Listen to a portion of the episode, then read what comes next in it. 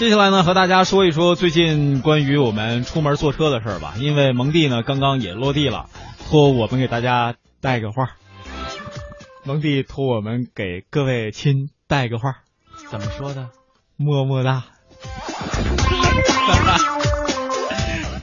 呃，估计一会儿燕儿姐和蒙蒂就会各自乘坐交通工具回到市区了啊。他们乘坐的就不知道是 taxi 啊还是专车。呃，最近呢也有这样的一则消息，说滴滴又推出了免费坐快车的活动，在线出租车行业呢将再次掀起烧钱大战，这是怎么回事？我们一起来了解一下。这个打车软件电招平台的竞争越来越激烈，在这周一开始呢，滴滴快滴将在北京、天津。全国十二个城市推出为期一个月的每周一全民免费坐快车的活动，同时呢，从六月一号开始将会上线顺风车的服务。那针对这方面的情况，我们也通过记者的报道一起来了解一下。那据这个滴滴快滴的首席执行官程维就介绍呢，与职业司机提供的出租车、专车和快车不同，在六月一号起上线的顺风车业务呢，将会是由非职业司机提供，符合共享出行的理念。程维表示呢，前者是 B to C 的服务，而顺风车属于 C to C 的服务，以此实现节约道路资源、减轻拥堵这样一个目的。那么目前呢，已经有六十多万的车主加入到顺风车项目当中，同时每天还以两万人的数量在增加。而有业内人士就指出呢，目前互联网专车管理办法还没有出台，那么最快也要等到七月八月才能够出来。可能的难点就在于是否把这个顺风车业务也纳入到管理的办法当中。那么业内人士就认为呢，顺风车业务很可能会成为不少从事运营的私家车逃避监管的一种方式。比如说，一天在上下班过程中跑两次，那么就算是顺风车的话，是不是意味着跑更多的次数就要被处理？就在这个监管范围之中，那么这种界定也需要管理者进行一个明晰。那其实从字面上大家都不难理解，应该说顺风车呢，就是我搭你一段到一个地方，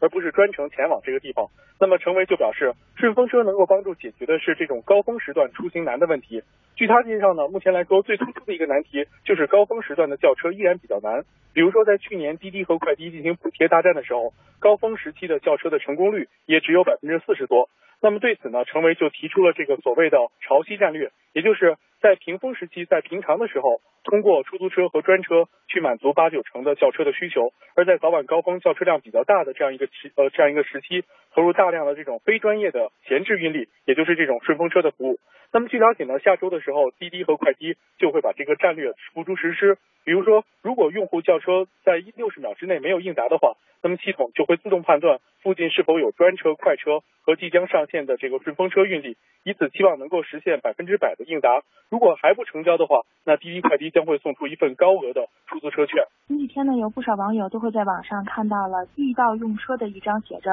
“呃 You 啊 I love you” 的搭车在一起会更好的一个广告。当时呢，编者还以为继滴滴与快滴的合并之后。专车市场呢又要出现了易到加 Uber 两大巨头的合并了，结果如今谜底揭晓，原来是易到推出了免免费搭车的一个服务，还刻意选在前天五月二十一号谐音我爱你这一天上线上线。那易到方面呢就表示希望以后每年的这一天都会成为全民免费搭车日。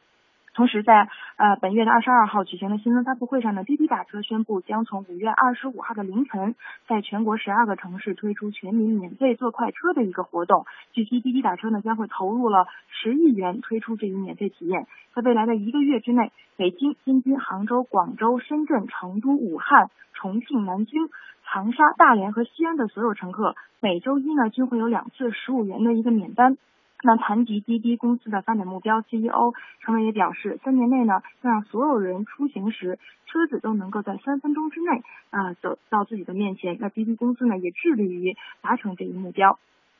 嗯，其实呢，早在四月的四月份，五一用车、滴答滴车等拼车公司呢，也获得了一个百度的一个投资，预示预示着百度在拼车的领域也会有大的作为。那以现在的情况来看。在线出租车行业再燃烧、烧钱大、烧钱大战的大战的一个格局呢，已经初步呈现了。哎呀，提到了现在打车啊，各位可能挺高兴的，咱们又能坐免费的车了。但是我觉得和我们今天所提倡的这个治疗懒癌有一些相违背哈。啊、对，就这样的。因为打车越来越方便嘛，对你打车软件越来越多，所以可能大家越越来越不愿意走路了。是，但是呢，它对于治疗懒癌其实也有好处的。嗯，比如说，各位如果有另一半的话，回家你另一半问：“您干嘛去了？”完了，你说我没干嘛呀，我哪儿都没去啊，人手机给我。啊，手机一看，你这不是去哪儿去哪儿？啪啪啪！你看他原来都是懒得抽你，现在就要一定动手抽。